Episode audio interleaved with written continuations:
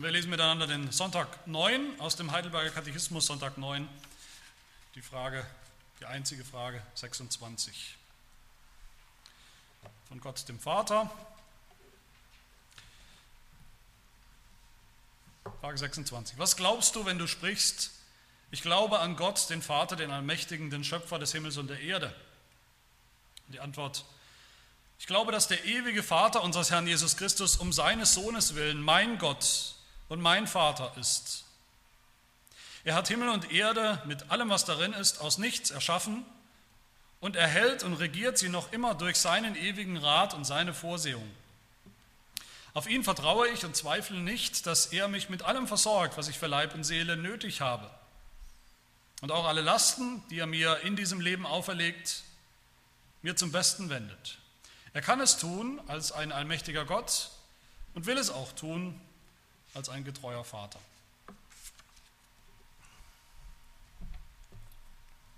Wir kommen damit zum ersten Artikelchen vom sogenannten apostolischen Glaubensbekenntnis. Das sind ja zwölf Artikel, wenn man die mal auflistet, zwölf eigenständige Glaubensaussagen. Und hier sind wir beim ersten unter der Überschrift vom Vater und damit auch beim ersten Teil von drei. Wir haben ja gesagt, das Apostolikum ist auch gegliedert nach den drei Personen der Dreieinigkeit und wir sind jetzt beim Vater, beim ersten Teil der ersten Person der Dreieinigkeit.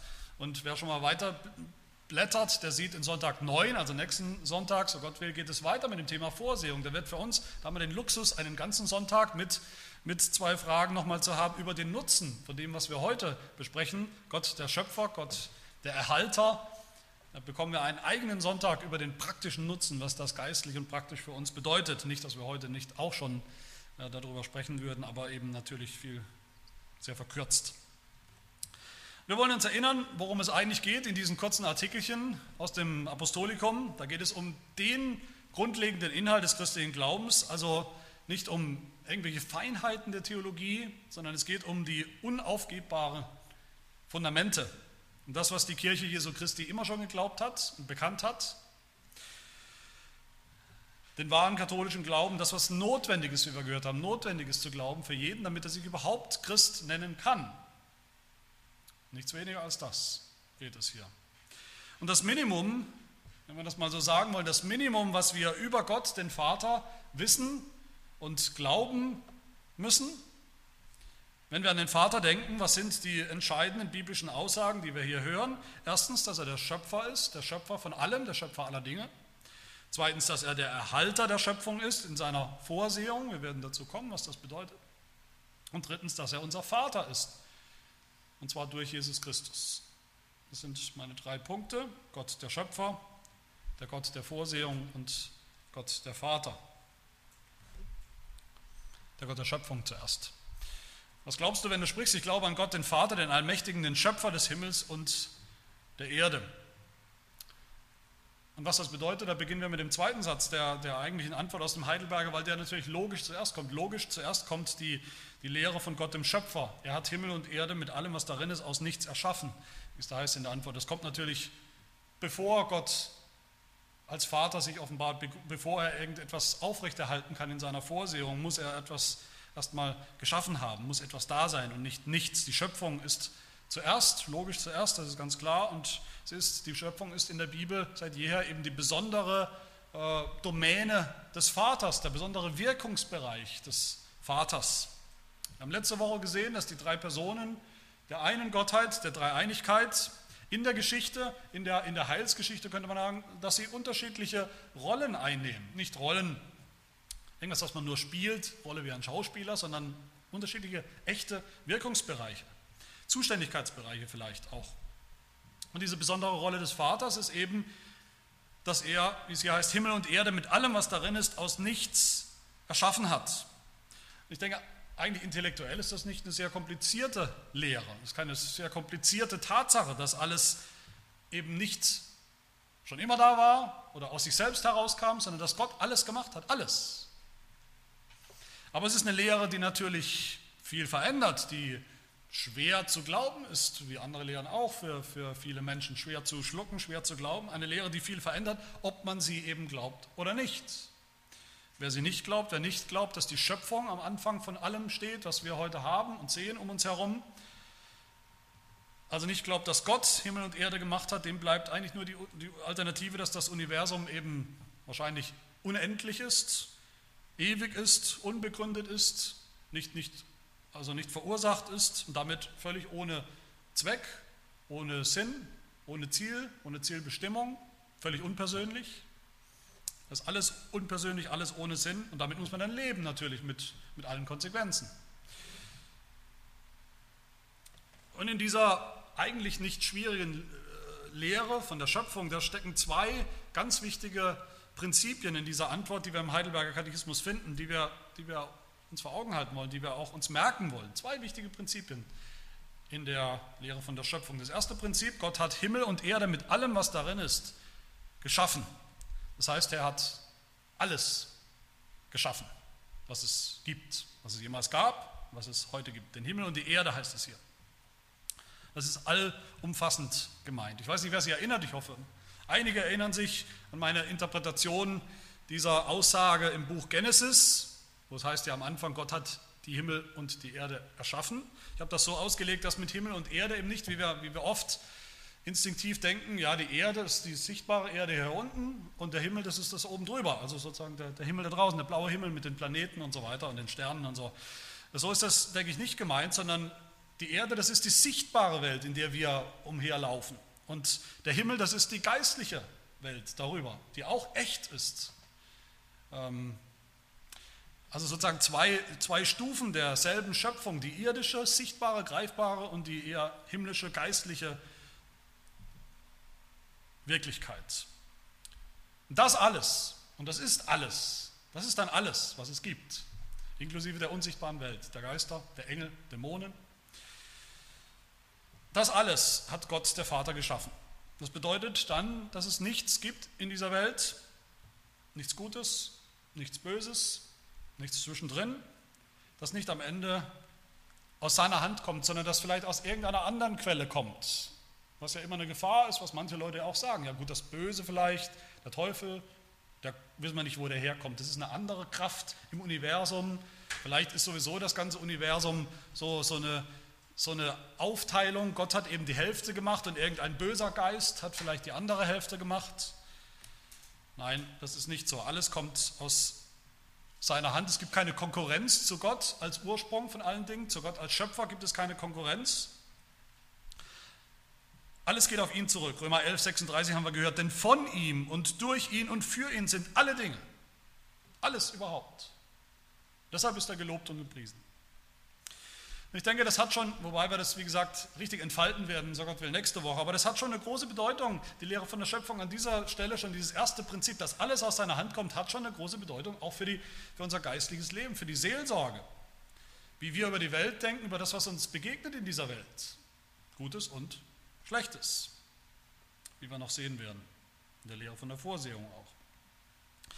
Diese Lehre von der Schöpfung ist dann auch, stellt dann auch sicher, wenn wir das glauben und bekennen, dann wissen wir, dass alle Menschen in der Hand Gottes sind, weil Gott alle Menschen gemacht hat. Gott ist nicht der Gott der Gläubigen nur und mit den Ungläubigen hat er nichts zu tun. Die, sind, die Ungläubigen sind vielleicht ein Produkt der Evolution und nur uns hat Gott irgendwie geschaffen, weil wir das glauben.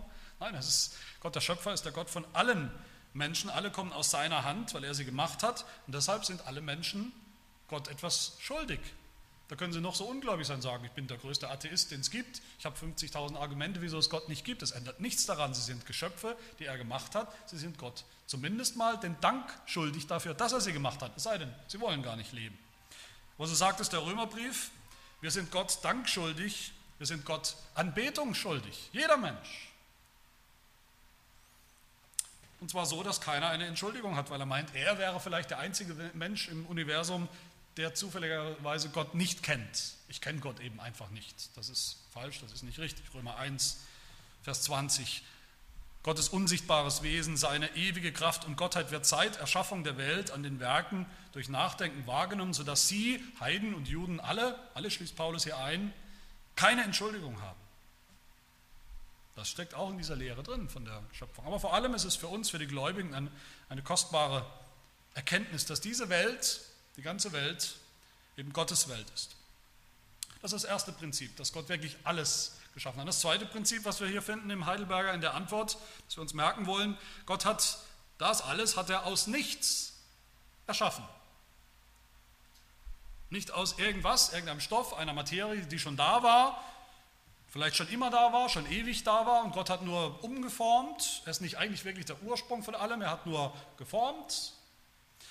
Nein, die Bibel, besonders im, im Schöpfungsbericht oder den Schöpfungsberichten, zieht die Bibel eine klare Linie zwischen dem, eine, eine, eine, eine unüberbrückbare Trennlinie zwischen dem, was nicht geschaffen ist, Gott, und allem, was geschaffen ist. Eine ganz klare Trennlinie. Und was geschaffen ist, alles was geschaffen ist, hat eben einen Anfang. Es fängt an bei Gott, der geschaffen hat, bei Gott, der gesprochen hat.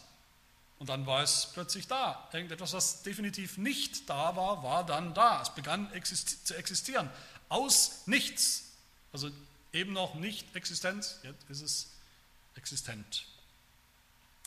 Und auch diese, diese Schöpfung aus dem Nichts, dieses Prinzip, was wir hier finden, hat eine große Bedeutung für uns. Es ist nicht einfach so was, was wir wahrnehmen. Das zeigt uns zuallererst natürlich die, die, die unfassbar, die, die überragend große Macht Gottes, der eben genau das kann. Und der der Einzige ist, der das kann, der sprechen kann, irgendetwas ins Leben, in die Existenz sprechen kann, was, was es noch gar nicht gab, und plötzlich ist es da. Es beginnt etwas zu existieren, was noch nicht da war, das noch nie da war, etwas, etwas Analogieloses, etwas wirklich Neues.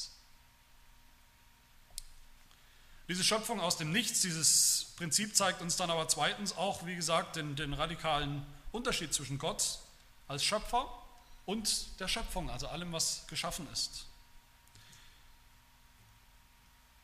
Und sie zeigt uns dann auch, dass die sogenannte Evolutions- Lehre oder Theorie als Theorie, als, als Theorie der Entstehung der Welt, also von, alle, von allen Dingen, der Entstehung von allen Dingen, dass diese Theorie nicht, nicht haltbar ist als, als Erklärung, als Weltanschauung, nicht biblisch ist, weil nämlich genau nach dieser Evolutionstheorie das wichtigste Prinzip der Evolutionslehre und Theorie ist eben, dass alles aus etwas anderem hervorgegangen ist. Aus etwas Vorigem entstanden ist, dass eigentlich gerade nichts aus nichts entstanden ist ist genau das Gegenteil eigentlich von dem, was wir hier bekennen. Der Mensch kommt aus dem Affen wahrscheinlich, die Affen kommen aus anderen niedrigeren Tieren und so weiter, bis es am Ende alles zurückgeht auf irgendeine Ursuppe, auf Materialien dann, die vielleicht schon immer da gewesen sind, weil man weiß nicht, wo sie sonst herkommen sollen. Und all dem widerspricht diese absolut neue Schöpfung, dieser neue Schöpfungsakt Gottes in, in der Zeit, da hat die Zeit begonnen, aber eben aus dem Nichts. Also alles was existiert, kommt von Gott, war das erste Prinzip. Und wir Menschen sind in seiner Hand, wir Menschen schulden ihm Dank deshalb. Und das zweite war, dass alles aus dem Nichts geschaffen ist. Das zeigt seine Allmacht, das zeigt den Unterschied auch zwischen ihm als Schöpfer und, und dem Rest der Schöpfung. Natürlich könnten wir Stunden füllen mit, mit, diesem, mit dieser wichtigen Lehre von Gott dem Schöpfer, da könnte man viel dazu sagen, aber es geht hier um Grundlagen. Wir haben hier, das sind die Grundlagen, die wir hier finden, mit denen wir das Wesentliche bekennen. Aber bevor wir weitergehen zum zweiten äh, Aspekt, zu Gott, dem Gott der Vorsehung, will ich noch mal kurz zum Gedanken der Dreieinigkeit kommen, weil das, das beschäftigt uns die ganze Zeit. Es geht um den dreieinen Gott hier. Wir haben letzte Woche gesehen, wie wichtig es ist, die drei Personen der Dreieinigkeit einerseits eigenständig zu nehmen und zu betrachten. Das haben wir ja gerade auch getan. Wir haben über Gott den Vater gesprochen als Schöpfer. Aber dann wollen wir eben auch das andere tun und betonen, dass, diese, dass die Dreieinigkeit, Gott, der dreieine Gott, dass er immer in Einheit wirkt und handelt und arbeitet sozusagen. So ist es auch bei der Schöpfung. Die Schöpfung ist das besondere Werk Gottes des Vaters, aber dann wollen wir auch sagen, sie ist auch trinitarisch. Die Schöpfung ist das Werk des dreieinen Gottes. Gott der Vater ist der eigentliche Schöpfer, die erste Person der Dreieinigkeit, wenn wir so wollen. Aber Gott der Vater hat geschaffen durch den Sohn. Hebräer 1, Vers 2, durch ihn, den Sohn, hat er, der Vater, auch die Welt, die Welten geschaffen. Kolosser 1, 16 ist die Rede von Jesus Christus. Ausdrücklich, denn in ihm Jesus Christus, ist alles erschaffen worden, was im Himmel und was auf Erden ist, das Sichtbare und das Unsichtbare. Da haben wir wieder diese Interpretation Himmel und Erde, sichtbar und unsichtbar. Seien es Throne oder Herrschaften oder Fürstentümer oder Gewalten, alles ist durch ihn und für ihn geschaffen. Oder Johannes 1, dieser, dieses Vorwort des Johannesevangeliums, wo es um den Sohn Gottes geht. Im Anfang war das Wort, das wird bei Johannes identifiziert mit, mit dem Sohn, mit Jesus Christus. Im Anfang war das Wort bei Gott und das Wort war Gott, dieses war im Anfang bei Gott und alles ist durch dasselbe entstanden, durch das Wort, das Gott gesprochen hat, ja, das aber auch der Sohn selbst ist. Und ohne dasselbe ist auch nicht eines entstanden, was entstanden ist. Das ist eine Aussage über die Schöpfung, durch das Wort, durch den Sohn.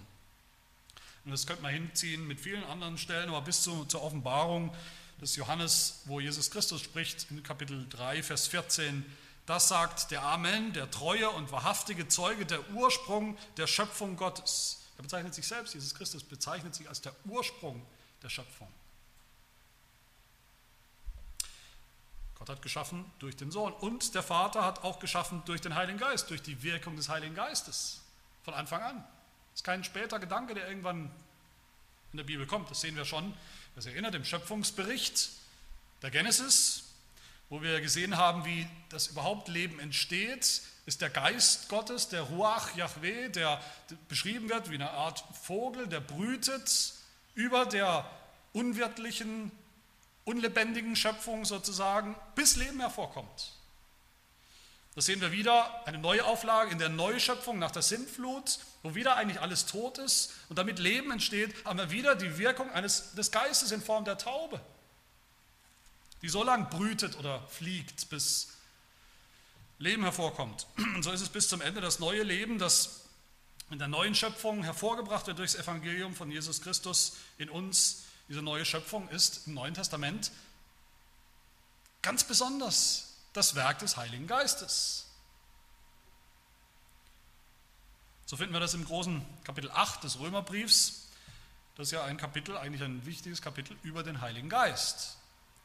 Und da heißt es immer wieder, alles was Fleisch ist, ist, ist tot, ist Teil der alten Schöpfung, der Vergänglichkeit, der Leib stirbt, ist dem Tod verfallen, aber alles was Geist ist, was geistlich ist, was vom Geist durchdrungen ist, das ist Leben. Dann heißt es auch über uns, über die Gläubigen, über die neuen Menschen in Römer 8, Vers 23, auch wir selbst, die wir die Erstlingsgabe des Geistes haben. Auch wir erwarten seufzend die Sohnesstellung, die Erlösung unseres Leibes. Das tut also der Heilige Geist, dieses Werk der Schöpfung, der Neuschöpfung unseres Leibes. Das tut der Heilige Geist. Wir haben die Erstlingsgabe des Geistes, dass das geschieht, auch bis zum Schluss. So ist die Schöpfung ist einerseits eben das ureigene Werk Gottes, des Vaters, und doch ist sie auch sein Werk in Einheit mit dem Sohn und mit dem Heiligen Geist. Und damit zum zweiten Punkt, zur Erhaltung oder zur Vorsehung.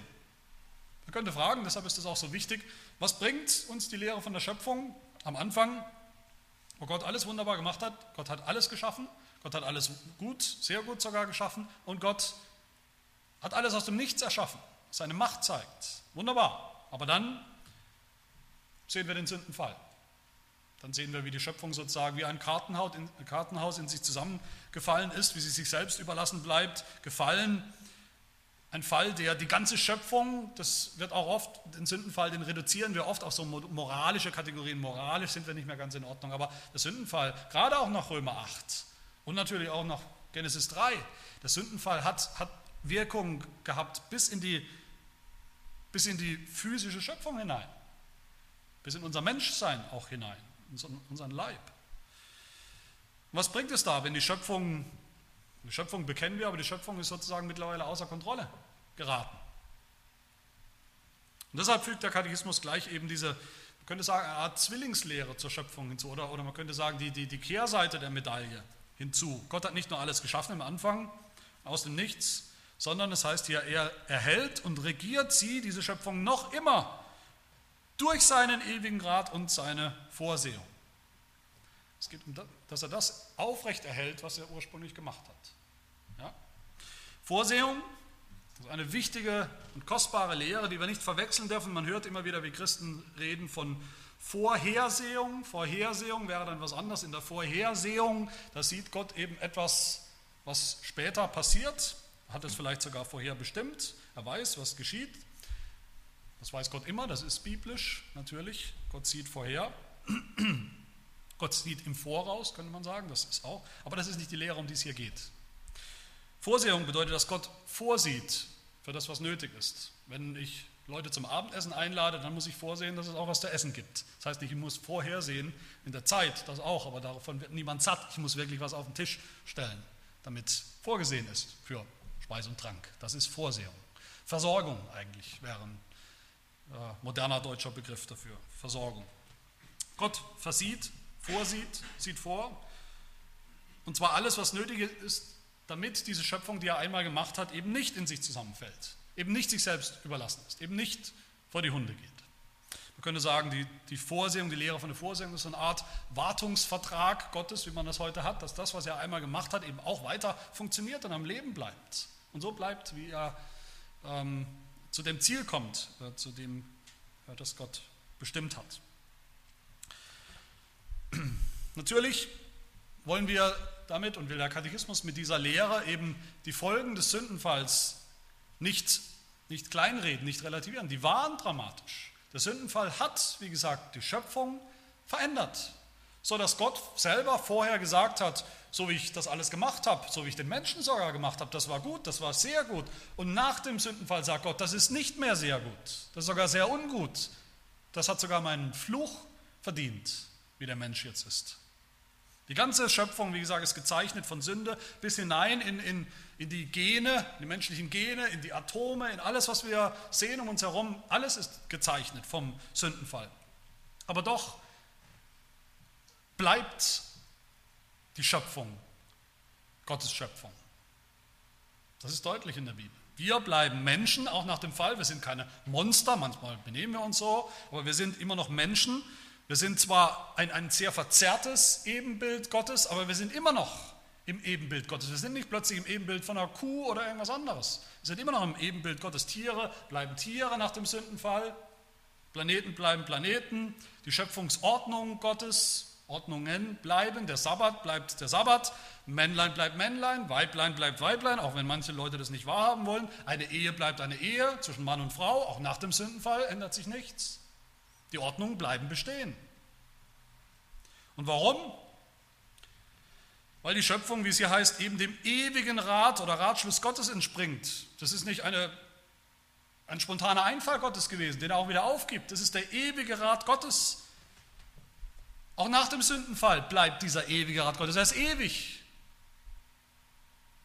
Gottes Plan mit der Schöpfung, das Ziel der Schöpfung, das wird nicht mal zerstört durch den Sündenfall, so schlimm der war.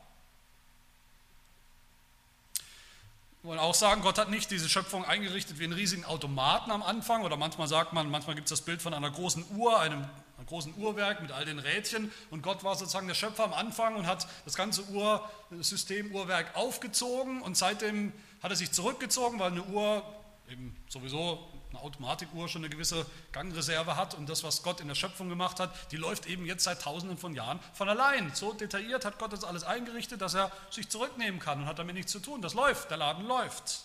Das ist nicht die biblische Vorstellung, Vorstellung von Vorsehung. Vorsehung, die Vorsehung Gottes in der Schöpfung, das bedeutet, dass er jeden Augenblick alles aktiv aufrechterhält, was da passiert. Dass es nicht automatisch ist, physikalisch ja, erklärbar, dass ein Planet seine Laufbahn behält. Und doch ist Gott derjenige, der aufrechterhält. Und das auch im Kleinen, im Kleinen wie im Großen ist Gott derjenige, der dafür sorgt, aktiv durch seine Vorsehung, dass eben nicht alles in sich zusammenfällt und sich auflöst. Das ist eine sehr aktive Vorstellung von Vorsehung, die wir haben, die die Bibel uns gibt. Und auch natürlich diese Lehre hat eine große Bedeutung, eine große seelsorgliche Relevanz. Eine Relevanz dafür, wie wir über diese gefallene Welt denken, in Sünde gefallene Welt, wie wir über das Böse in der Welt denken, das Böse auch in unserem Leben. Wir können, wir können das Böse dann, wir können die Sünde, den Sündenfall ernst nehmen ohne deshalb in irgendeinen Fatalismus zu verfallen und zu meinen, Gott, Gott hat wahrscheinlich die, die Kontrolle verloren über diese Welt. Was soll er schon machen? Er kann da nichts draus machen aus dem Bösen. Nein, das hat Gott nicht. Diese Schöpfung ist immer noch seine Schöpfung. Wir werden, wie gesagt, nächste Woche, so Gott will uns ausführlich beschäftigen mit dem seelsorglichen Nutzen dieser Lehre, beider, beider Lehren, der Schöpfung und vor allem der, der, der Vorsehung. Aber auch hier will ich natürlich machen, was ich eben auch gemacht habe. Wollen wir nochmal kurz zurückkehren zum Gedanken der Dreieinigkeit. Wie tut Gott das? Wie erhält Gott, der Vater, seine Schöpfung durch die Vorsehung? Wie hält, hält er das aufrecht? Auch das tut er im Einklang oder in der Harmonie der Dreieinigkeit, sodass der dreieine Gott Lob und Preis bekommt. Gott erhält und regiert diese Schöpfung noch immer, und zwar durch den Sohn. Hebräer 1 nochmal, Hebräer 1, Vers 2. Durch ihn, Jesus Christus, hat er auch die Welten geschaffen. Dieser ist die Ausstrahlung seiner Herrlichkeit und der Ausdruck seines Wesens und trägt alle Dinge durch das Wort seiner Kraft. Das ist nichts anderes als die Lehre der Vorsehung. Jesus Christus, der Sohn, trägt alle Dinge durch das Wort seiner Kraft. Und auch nochmal Kolosser 1, 17. Und er, Christus, ist vor allem und alles hat seinen Bestand in ihm. In dem, was er heute tut, jeden Tag tut, hat alles seinen Bestand, dass es bestehen bleibt, nicht in sich zusammenfällt, sich nicht in Luft auflöst, die Schöpfung nicht zurückgerollt werden kann, als wäre niemals etwas gewesen. Die ganze Schöpfung, der Wille Gottes, alles hat seine gute Ordnung und seinen Bestand in ihm, in Jesus Christus. Und Gott der Vater erhält und regiert die Schöpfung auch durch den Geist, durch das Wirken des Geistes.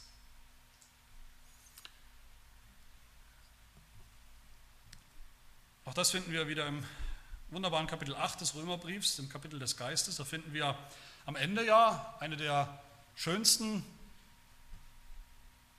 ja, Aussagen zur Vorsehung, Vers 28, Römer 8, der Vers, der natürlich hier zugrunde liegt, auch beim Heidelberger, nämlich dass Gott in seiner Vorsehung uns alle Dinge zum Besten wendet. So heißt es ja in der Antwort. Das geht auf Römer 8, 28 zurück, dass Gott das tut. Alles, selbst das schlimmste Übel, das uns widerfährt. Gott hat das in seiner Hand und wendet es zum Besten.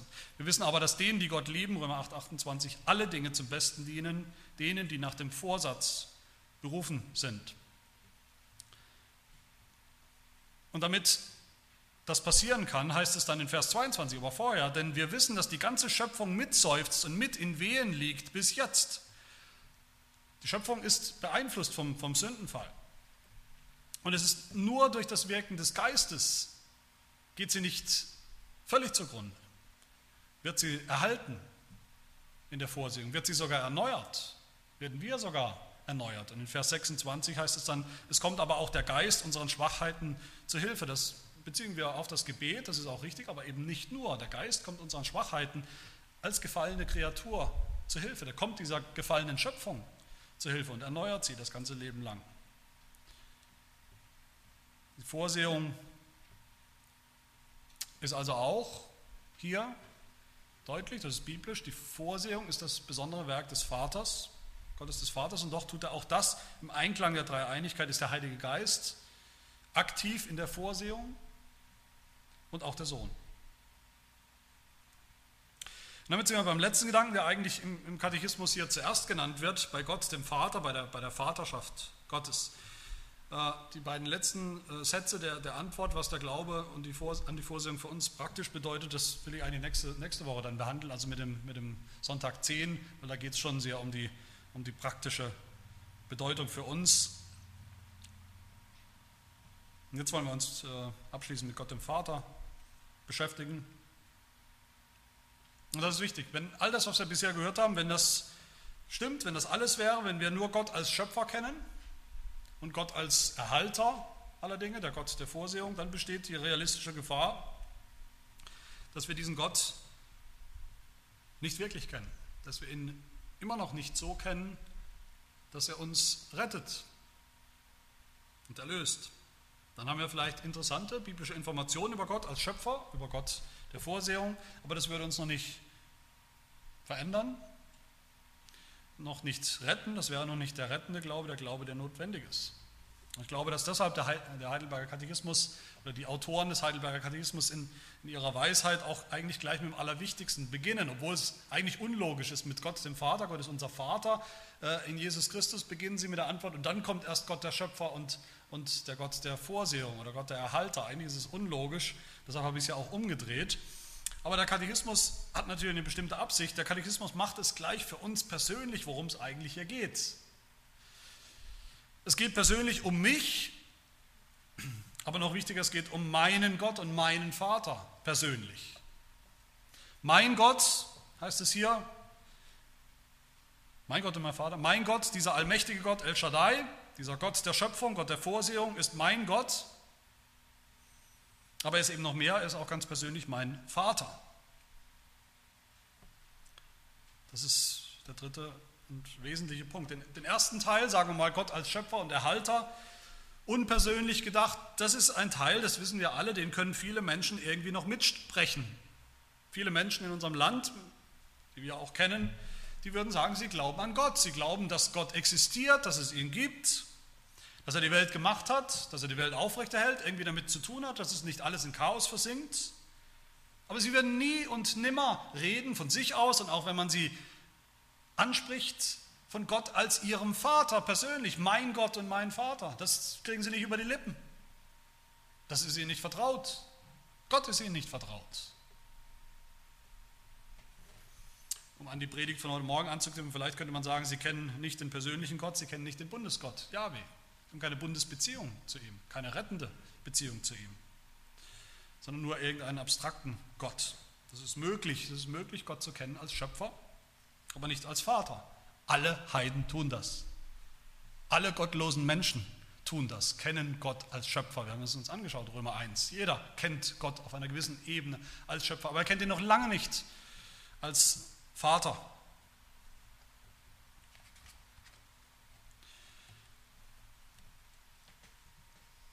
Das ist sozusagen das eine Missverständnis, das man haben könnte, dass man Gott nicht als Vater zu kennen braucht. Das ist lang, wenn man weiß, er ist der Schöpfer, er ist der Halter, das ist der wunderbare Gott. Aber es gibt noch ein anderes weit verbreitetes Missverständnis, nämlich das Denken, dass Gott automatisch der Vater von allen Menschen ist. So wie er der, der Schöpfer von allen Menschen ist. Ist er automatisch der Vater. Diese, die Lehre von der universalen Vaterschaft Gottes nennt man das manchmal. Die finden wir nicht in der Bibel. Ganz einfach. Die gibt es nicht in der Bibel. Gott ist der Schöpfer von allen Menschen, aber er ist deshalb nicht der Vater von allen Menschen. Das macht der Katechismus sehr deutlich. Er sagt, ich glaube, dass der ewige Vater, unseres Herrn Jesus Christus, um seines Sohnes willen mein Gott und mein Vater ist. Um seines Sohnes willen. Nicht automatisch. Nicht schon immer. Darin stecken auch zwei wesentliche Tatsachen, ganz wichtige. Nämlich erstens, dass Gott überhaupt nur ein Vater ist, können wir überhaupt nur begreifen darin, dass er einen Sohn hat. Und wer ist das? Sein eingeborener Sohn, Jesus Christus. Gott ist nur oder zuallererst Vater, und so erkennen wir ihn im Vater im Verhältnis zu seinem Sohn Jesus Christus. Das ist das allererste, woran wir die Vaterschaft Gottes sehen. Innerhalb der Dreieinigkeit. Der Vater und der Sohn. So ist Gott nämlich schon immer immer und ewig Vater, ein vollkommener Vater. Das heißt, auch um Gott als Vater zu kennen, müssen wir zuallererst an diese Tatsache, an die Tatsache der Dreieinigkeit glauben, zumindest an den Sohn, der den Vater zum Vater macht. Und umgekehrt den Vater, der den Sohn zum Sohn macht. Und zweitens sehen wir eben hier dann, dass Gott nur unser Vater wird, unser Vater ist, wie es hier heißt, um seines Sohnes willen. Das ist der einzige Weg, wie das geht. Wegen dem, was Jesus Christus getan hat, was er für uns getan hat, um uns zu Söhnen zu machen, zu Söhnen des Vaters, desselben Vaters. Das fließt natürlich aus dem ersten Gedanken heraus, weil Jesus der eingeborene, ewige, eigentliche Sohn Gottes ist, den der Vater schon immer geliebt hat, mehr als alles andere, und der umgekehrt dem Vater sich willig hingegeben hat. Deshalb können auch wir nur Söhne des Vaters werden durch diesen Sohn, Jesus Christus. Jesus Christus ist der ewige, wahre Sohn Gottes, Wir sind nicht ewige, wahre Söhne Gottes. Keiner von uns. Wir sind nicht Teil der Trinität. Wir sind nicht auf Ewigkeit schon immer Söhne Gottes gewesen. Wir sind, wie die Bibel sagt, wenn überhaupt, adoptiert. Adoptierte Söhne und analog Töchter. Und das geht nur durch Jesus Christus, diese Adoption. Mit ihm, in ihm, durch ihn. Wo sehen wir das in der Bibel, dass Gott erst durch Jesus Christus und nur durch Jesus Christus unser Vater wird? Wir sehen das schon von Anfang an in der allerersten Ankündigung des Evangeliums sozusagen. Vielleicht ist es sogar die zweite, ich bin der Meinung, es ist die zweite Ankündigung, aber Genesis 3 weithin als zumindest eine wichtige Ankündigung des Evangeliums gesehen. Was wird da angekündigt? Genesis 3, Vers 15, ein Erlöser, der was ist? Ein Nachkomme der Frau, ein Sohn. Ein Sohn wird da angekündigt, Genesis 3, 15. Und das spiegelt sich dann wieder, wie wir heute Morgen auch nochmal gehört haben in der Predigt, in jeder einzelnen Ankündigung oder Erneuerung oder Verheißung des Bundes. Den Vätern wird immer wieder ein Nachkomme verheißen, eben ein Sohn verheißen und durch ihn der endgültige Sohn, der endgültige Nachkomme Jesus Christus, der eingeborene Sohn Gottes. Und damit wird die Hoffnung des Evangeliums aufrechterhalten, von Generation zu Generation, über Jahrzehnte, über Jahrhunderte, die Hoffnung, dass wir auch zu Söhnen Gottes werden, wie es Adam ja ursprünglich war, sagt die Bibel. Adam war ein Sohn Gottes, aber seit dem Sündenfall ist das vorbei. Und wie können wir es wieder werden? Das ist die Ankündigung des Bundes, die Verheißung des Bundes. Wir gehören von Natur aus, seit dem Sündenfall als Sünder gehören wir, haben wir auch einen Vater, aber es ist die Schlange. Es ist der Teufel, Johannes 8, 48 sagt Jesus zu den, zu den Juden, zu den Ungläubigen. Johannes 8, 48, ihr habt den Teufel zum Vater. Nicht Gott schon immer, wie sie dachten, automatisch. Ihr habt den Teufel zum Vater. Oder eben wir gehören Gott als Vater, aber das geht nur durch Jesus Christus, durch den Messias, der gekommen ist, der den Satan überwunden hat. So finden wir es dann eben auch in ganz konkreten Aussagen des Neuen Testaments. Da kann ich nur auswählen. Johannes 1, 18. Niemand hat Gott je gesehen. Der eingeborene Sohn, der im Schoß des Vaters ist, der hat Aufschluss über ihn gegeben. Aufschluss über ihn in der Offenbarung, aber auch Zugang zu ihm gegeben. Nur er. 1. Johannes 2, 23. Wer den Sohn leugnet, der hat auch den Vater nicht. Wer den Sohn bekennt, der hat auch den Vater. Also nur der hat einen Vater, der den Sohn bekennt. Deutlicher geht es nicht. An Jesus Christus vorbei haben wir keinen Vater im Himmel. In Galater 4, Vers 7 spricht Apostel Paulus zu den Gläubigen, die gläubig sind wie Abraham, so bist du also jetzt nicht mehr Knecht, sondern Sohn. Wenn aber Sohn, dann auch Erbe Gottes durch Christus. noch einmal ein deutlicher Anklang an die Bundesverheißung auch in der Offenbarung, Kapitel 21, wo Jesus Christus spricht, 21, Vers 7. Wer überwindet, der wird alles erben. Und ich werde sein Sohn sein und er wird mein Sohn. Ich werde sein Gott sein und er wird mein Sohn sein. Wer überwindet, wie Jesus Christus überwunden hat, wer überwindet im Glauben an Jesus Christus, der wird der Sohn Gottes sein. Und auch hier, wie bei der Schöpfung, wie bei Gott dem Erhalter, sehen wir auch hier die Rolle der beiden anderen Personen der Dreieinigkeit. Wir haben gesehen, dass wir nur zu Gott als Vater kommen können durch den Sohn. Das haben wir uns gerade angeschaut. Vielleicht eine wichtige Stelle, die man auch erwähnen sollte, ist Johannes 14, Vers 6, wo Jesus sagt, ich bin der Weg und die Wahrheit und das Leben. Niemand kommt zum Vater als durch mich. Das sagt auch eigentlich schon alles. Aber es stimmt genauso, dass wir nur Gott zum Vater bekommen können durch den Heiligen Geist. Wieder Römer 8, der Geist selbst gibt Zeugnis zusammen mit unserem Geist, dass wir Gottes Kinder sind. Das wissen wir nicht von Natur aus, das können wir uns nicht selber einreden. Das ist ein Zeugnis, das der Heilige Geist uns gibt und geben kann. Und das nur auf Grundlage des Glaubens, dass wir schon in Christus sind. Später dann nochmal diesen Vers, Vers 23, den ich schon erwähnt habe. Wir, die wir die Erstlingsgabe des Geistes haben, auch wir erwarten seufzend die Sohnesstellung. Die haben wir eigentlich schon im Glauben, aber wir erwarten die, die endgültige. In der Herrlichkeit, wo wir ganz sehen werden, was das bedeutet, Söhne Gottes des Vaters zu sein. Das heißt, der Heilige Geist macht uns im vollen Sinne zu Söhnen Gottes. Und das ist nichts anderes als das Evangelium, meine Lieben. Wir glauben und bekennen Gott, den Schöpfer aller Dinge, auch unser Schöpfer, dem wir Dank schulden, was wir nicht getan haben als Sünder, haben wir nicht gedankt, haben wir ihn nicht angebetet, sondern Götzen uns selbst. Wir glauben und bekennen Gott den Erhalter aller Dinge, der, obwohl wir auch wissen um die schlimme Folge des Sündenfalls in unserem eigenen Leben, wir wissen, wie sehr sie uns verzerrt hat, die Sünde, noch tut, und wir wissen, wie das in der Welt aussieht. Gott ist doch der Erhalter seiner Schöpfung. Aber wir bekennen das eben, diese Lehren, nicht abstrakt, dass irgendein Gott da draußen, der hat es mal irgendwann gemacht. Nein, Gott ist unser Schöpfer. Gott ist unser Erhalter. Und so gilt uns dann auch seine Vorsehung ganz praktisch, ganz seelsorglich, wie wir dann nächste Woche, so Gott will, sehen werden. Aber all das gilt uns nur, wie gesagt, wenn wir Gott tatsächlich als Vater haben, als Vater. Als Gott, als Schöpfer, als Erhalter und als Vater. Und das können wir nur durch Jesus Christus, den erstgeborenen Sohn, den Bruder. Wer ihn nicht hat, hat auch nicht Gott als Vater. Aber wer ihn hat, wer Jesus Christus hat, im Glauben, der hat alles vom Vater, was wir haben könnten, den ganzen Vater. Er ist ein wahrer Sohn, eine wahre Tochter des Vaters im Himmel.